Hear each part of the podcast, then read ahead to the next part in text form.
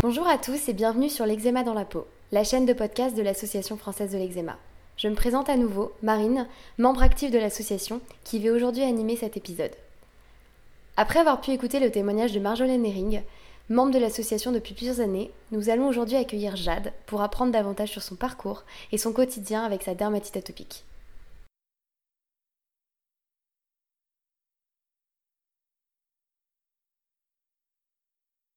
Bonjour Jade, comment vas-tu? Pourrais-tu te présenter?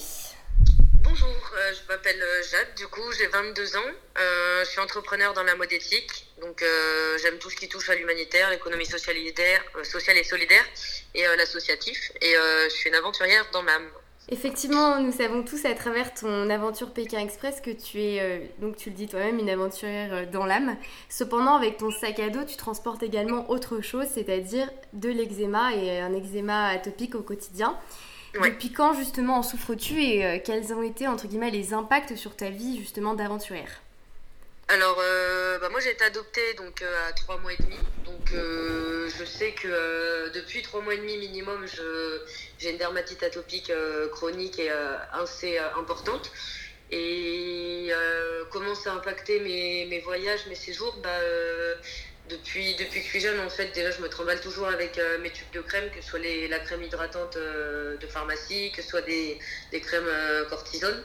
Donc euh, il a fallu rapidement prendre des responsabilités euh, et, au quotidien en fait être autonome là-dessus, savoir que euh, bah, les batailles d'eau c'était pas pour moi, savoir qu'après une douche j'étais obligée de prendre, j'étais obligée de mettre de la crème ou ce genre de choses. Mais après bon voilà, ça m'a, c'est assez handicapant. il y a des côtés où c'est assez compliqué parce que les plaques bah, tirent, il y a tout ce qui va avec, c'est l'allergie, l'asthme et tout. Mais ça m'a pas empêché non plus de, de vivre mes rêves. Ok. Et justement, tu disais euh, que tu parlais pas mal de, de l'eau, etc., mais aussi de l'asthme. Mhm. Mais euh, nous, on va pas mal euh, rester focus, je pense, sur plutôt la dermatite atopique. Et justement, sous quelle forme, en fait, elle se manifeste chez toi? Est-ce qu'il y a plus des endroits sur lesquels elle va se présenter que d'autres Ou c'est vraiment assez généralisé quand tu as des crises? Alors, moi, j'ai constamment la peau sèche. donc, le genre de peau de crocodile avec de la desquamation.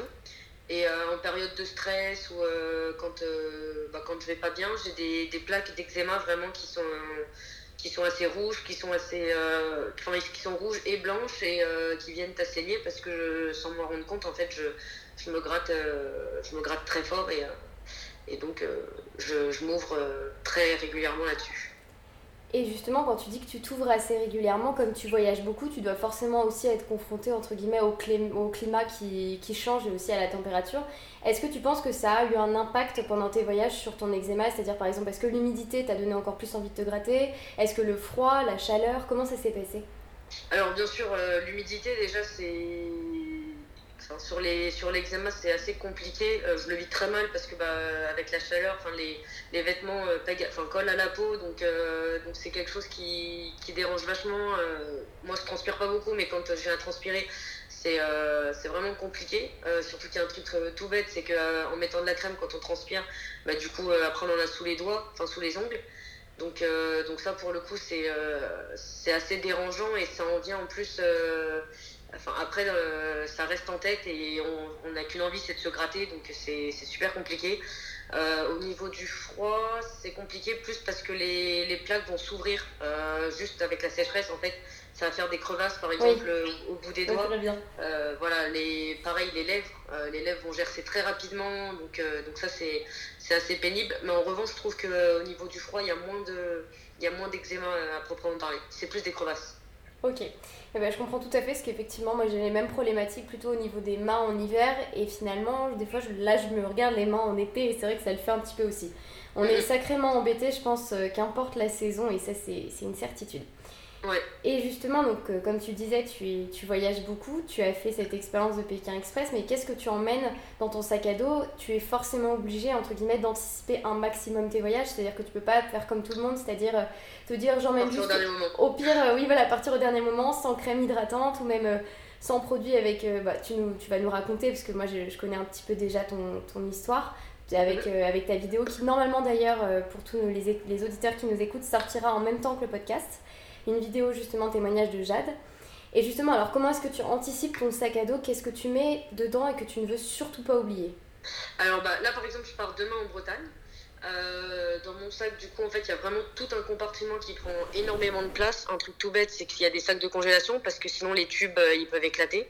Donc, euh, ça, c'est un, premier truc logistique à penser. donc ensuite, j'ai un shampoing cortisone parce que bah, les plaques d'eczéma, c'est jusqu'au cuir chevelu. Donc pour apaiser les... Enfin, c'est un, genre de shampoing anti-grattage, anti-tiraillement pour, pour éviter les desquamations du cuir chevelu. Euh, j'ai une crème hydratante euh, pour le corps avec euh, de la vaseline, avec de la cortisone. J'ai une autre crème style Nerizone aussi pour vraiment les plaques. Et après, j'ai la, j'ai une crème spéciale avec un petit peu moins de cortisone. Il y a moins de pourcentage de cortisone pour le visage. parce que j'ai, c'est pareil, il faut éviter les plaques sur le visage. Mais c'est compliqué parce que du coup, bah, la cortisone, faut pas la mettre au soleil. Donc, euh, bah, qu'est-ce que je fais? Est-ce que le matin, je mets de la crème cortisone parce que j'ai des plaques et que c'est sec? Ou est-ce que euh, je mets de la crème solaire directement? Mais ça veut dire que du coup, les plaques, elles sont pas hydratées. Donc, ça va tirer la journée. Donc, euh, qu'est-ce que je fais? Parce que bah, toutes les crèmes ne se mélangent pas. Donc, ouais, c'est vraiment un truc auquel il faut, faut, penser à chaque fois. bah, après, voilà, hors, hormis ça, j'ai toujours des antihistaminiques, de la ventoline et, et des gouttes, des gouttes anti-allergiques pour, pour les yeux. Oui, tu et, disais, et voilà. C'est vrai que dans ta vidéo, euh, pour l'avoir vue euh, également, c'est vrai que tu disais que tu avais aussi euh, des larmes artificielles, parce que c'est vrai que tu souffrais aussi de pas mal de sécheresse au niveau oculaire. Ouais, j'ai de la sécheresse oculaire, ouais. C'est vrai que c'est compliqué. Et tu parlais aussi beaucoup des allergies, entre guillemets, où finalement tu pouvais pas non plus mettre n'importe quelle crème. C'est-à-dire que même si tu avais parfois des traitements, il y avait certains auxquels tu faisais des réactions allergiques, c'est ça? Alors ouais, ça c'est un, un, gros problème depuis euh, plus tendre enfance. C'est que mes crèmes, j'arrive à les garder une à deux semaines grand maximum. Euh, des crèmes de laboratoire ou des crèmes euh, sur ordonnance, des crèmes euh, juste des crèmes dans la, les grandes surfaces. et je, à chaque fois, bon, soit ça tient une semaine, soit deux semaines, et après je fais une allergie. Donc je suis obligée de changer. Donc, donc voilà, c'est vrai que c'est compliqué ça parce que bon, économiquement parlant, c'est c'est pas donné. Et mais surtout après au niveau de la santé et du confort, c'est vraiment compliqué parce que bah, au bout de 22 ans, j'ai fait le tour des des marques et des crèmes. c'est sûr. Oui, non, effectivement, c'est vrai que c'est un quotidien où on se sent, tellement différent. Puis c'est vrai que quand on sort de la douche, on voit toujours les gens qui, qui eux, ont une peau tout de suite euh, parfaite et nous, on est toujours obligé de nous couvrir. Et on peut pas oublier, en fait, on peut pas se permettre d'oublier, c'est impossible, notre corps nous. Ben, c'est ça, ça, ça, brûle, ça, ça tire, donc il euh, faut mettre de la crème. Enfin, après, on a les mains grasses, donc euh, bah, en plus, avec la crème, on peut pas mettre n'importe quel vêtement. Enfin, je sais pas si toi c'est pareil, mais y a, voilà, il y a des vêtements, tu as peur de les tacher, ou tu as peur que ça fasse des, des taches grasses, ou tu as peur que ça, ça colle trop et que ce soit désagréable. Et c'est des choses, parfois, ça rend hystérique parce qu'il faut tellement prendre sur soi parce que c'est un handicap invisible. Dans le sens, euh, c'est compliqué de se plaindre là-dessus, mais c'est en même temps un truc euh, qui est tellement euh, impactant au quotidien que, ah, qu'on est obligé d'en parler. Oui, et puis c'est impactant, et puis je pense que ça nous amène aussi à beaucoup d'isolement. Moi, justement, je le vois à travers mon copain. C'est plus lui qui, le soir, quand moi je suis couverte parfois même de, de dermocorticoïdes ou de, de crème en tout genre et qui lui ne supporte pas que je colle autant, mais des fois il se rend pas compte que je n'ai pas le choix et que je dois faire avec. Sinon le lendemain matin c'est une catastrophe. Mais voilà. Donc Alors que moi c'est totalement le contraire. Je, parfois ça m'énerve donc j'en mets pas. Et c'est lui qui me dit euh, non mais il faut que tu penses à ça. Donc, euh, donc il m'en met et tout. Et après il a les mains grasses, il doit se relever, il doit les laver les mains et tout. Et, euh, et, après, moi, je suis saoulée parce que, parce que je colle sur la couette et les draps, c'est super désagréable. Ça, c'est sûr. Donc, ouais. Mais justement, c'est vrai que oui, c'est un quotidien où les gens ne se rendent pas compte, mais c'est vrai qu'on est forcément, euh, forcément impacté. Mais justement, en parlant des gens, ça m'amène à ma, à ma question suivante. Est-ce que tu en as déjà justement souffert du regard des gens? Et est-ce que tu as déjà reçu des remarques suite à ton eczéma? Est-ce que ça t'a touché? Énormément énormément. Euh, alors déjà, puisque moi je suis une fille d'expatriés, donc euh, j'avais des, des babysitters, des nourrices quand j'étais plus jeune. Et ça déjà, bah, c'est pareil, quand j'étais petite, je pouvais pas mettre de la crème dans le dos. Donc c'est toujours assez, euh, entre guillemets, humiliant d'aller demander à un adulte qu'on nous mette de la crème dans le dos en sortant de la douche, alors qu'on veut essayer de faire comme les grands et de prendre sa douche tout seul et tout ça. Donc, euh, donc ça, déjà, c'était un premier point assez compliqué quand j'étais plus jeune. Et euh, dans la cour de récré, on sait que les enfants, ils sont pas forcément tendres entre eux. Et, euh, donc, du coup, bah, c'est vrai que les gens, souvent, les petits, me disaient ah, bah, ah, c'est dégoûtant, t'as des pellicules, ou Ah, ta peau, il y a plein de trucs blancs qui tombent, c'est super moche. ah je vais attraper ça et et c'est vrai que c'est compliqué au début d'expliquer que non, c'est pas contagieux, que non, c'est pas. Enfin, oui, c'est une maladie de peau, mais non, c'est pas dégoûtant.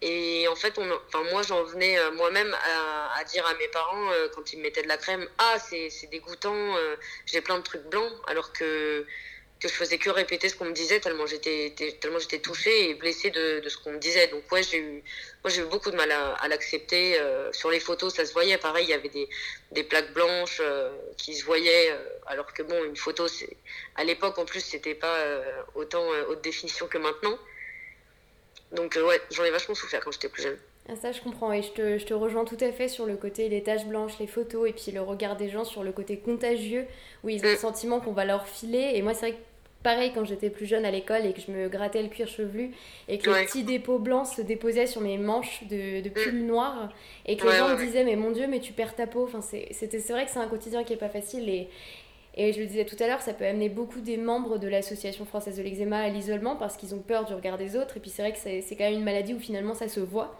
Et parfois, il faut aussi, parfois, c'est vrai, accepter de, de passer au-dessus de ce regard, mais c'est pas facile et je pense que c'est un peu un combat de tous les jours.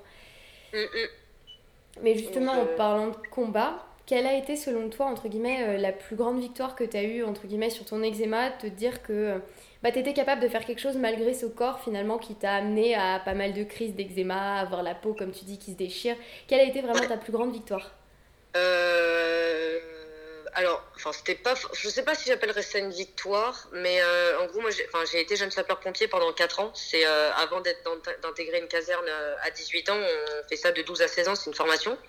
Et, et donc, la, la, fin des entraînements, la fin des, des demi-journées, ça se, ça se termine toujours par une douche en accéléré pour pouvoir chronométrer et voir si on est apte à, à partir en intervention rapidement.